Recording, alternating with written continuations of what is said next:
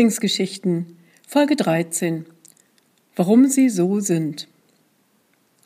Es dauerte ein paar Tage, bis sie wieder bei einer Tasse Kaffee zusammensaßen. Vor der Haustür gab es eine herrliche Südterrasse, die sich besonders im Frühjahr zu schönen Gesprächen anbot, wenn die Sonne schien.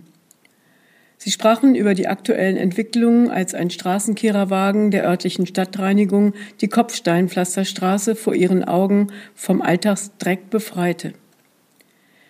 Der Fahrer des Wagens lachte laut auf, als er Gott und sie in der Sonne sah. Er winkte überschwänglich und beide winkten mit ihren Kaffeetassen zurück. Fällt es dir auch auf, dass die Leute aufmerksamer sind? fragte Gott. Sie nickte und dachte an eine Frau, die eben mühsam vom Friedhof kommend auf der anderen Seite der Straße vorbeigegangen war und mit ihnen ein paar Worte gewechselt hatte. Ja, wenn ich ganz ehrlich bin, bin ich einfach nur froh, wenn ich überhaupt jemanden sehe, mit dem ich ein Wort wechseln kann, also außerhalb meiner Familie. So geht es anderen auch, sagte Gott. Glaub mir, Liebling, genau so. Sie sahen dem Straßenreiniger noch etwas hinterher. Ihre Gedanken gingen zurück auf die Insel.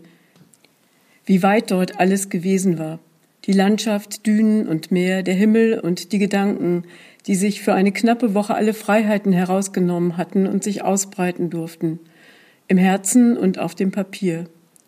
Das war wirklich erfrischend gewesen. Jetzt, knapp zwei Wochen nach der Insel, zehrte sie von ihren Eindrücken und hoffte, dass die Vorräte noch eine Weile halten würden. Bei dem Gedanken an die Vorräte fiel ihr ein, dass die Leute sich in diesen Tagen angewöhnten, Vorräte anzulegen. Hast du gewusst, sagte sie, dass es kein Toilettenpapier gibt, keine Hefe, keine Haferflocken, kein Mehl? Ich war gestern einkaufen. Das mache ich im Moment nur einmal in der Woche, aber ehrlich, ich war etwas irritiert. Irgendwie scheinen alle mehr zu benötigen. Sie überlegte einen Moment und sprach dann weiter Ich kann mir ehrlich gesagt nur vorstellen, dass Sie sich fürchten. Und deshalb legen Sie Vorräte an. Vielleicht haben sie Angst, dass es irgendwann keine Lebensmittel mehr gibt. Fürchtest du dich nicht? fragte Gott zurück. Er streckte sich auf dem Stuhl aus und genoss die Sonne.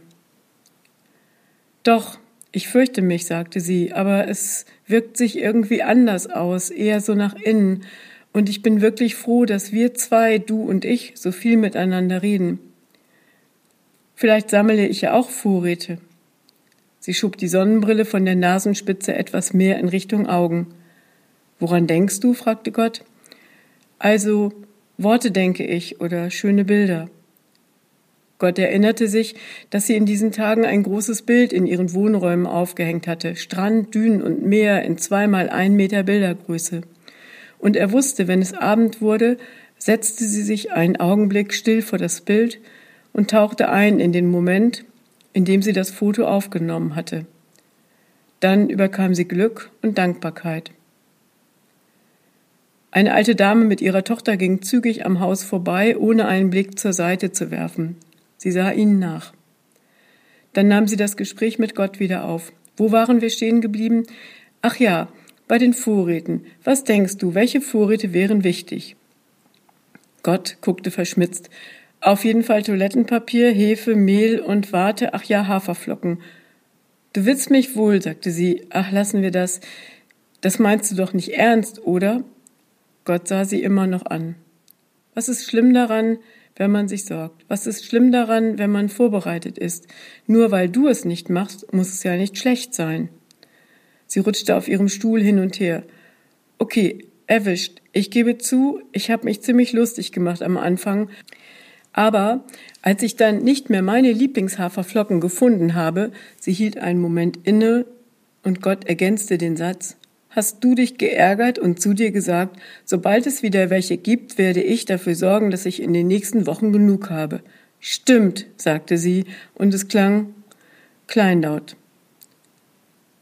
Es tut mir leid. Du brauchst dich nicht zu entschuldigen, Liebling. Es wäre unnormal, wenn es dich alles kalt ließe und nicht betreffen würde. Es entstand wieder eine Pause, in der ein alter roter Trecker, ein Pkw mit einem fremden Kennzeichen und ein Fahrradfahrer am Haus vorbeifuhren. Aber die Sache mit den Worten und den Bildern gefällt mir. Sie bringen dich auf andere Gedanken und das ist gut so. Ich glaube, du brauchst das. Und so kam es, dass Gott und sie in einen kleinen Wettbewerb traten. Aber Wettbewerb war irgendwie nicht das richtige Wort. Es war eher ein Austausch über gute Worte, die in dieser Zeit gesammelt werden könnten.